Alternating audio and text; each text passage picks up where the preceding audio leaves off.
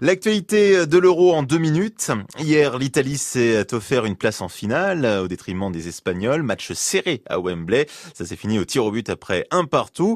Une fois de plus, l'Italie a surpris par son jeu et sa ténacité et ça a fini par payer Alexandre Vaux.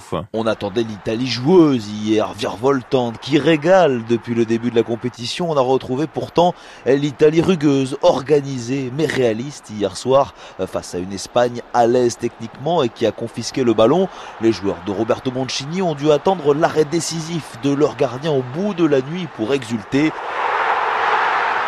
Une qualification méritée selon le milieu de terrain italien Giorginio.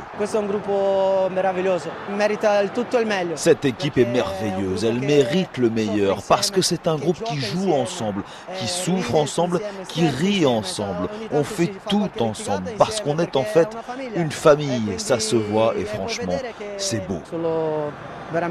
Si les Italiens ont éclaté de joie sur le dernier tir au but arrêté par leur gardien Gianluigi Donnarumma, les Espagnols ont pleuré après avoir dominé tout le match mais sans parvenir à marquer. Et puis, comme un symbole dans une soirée maudite, c'est Alvaro Morata entré en fin de match pour égaliser, qui loupe ensuite son tir au but, ce qui qualifie les Italiens.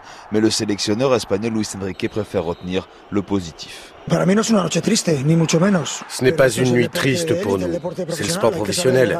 Il faut savoir perdre parfois. L'Italie a fait de bonnes choses et il faut la féliciter.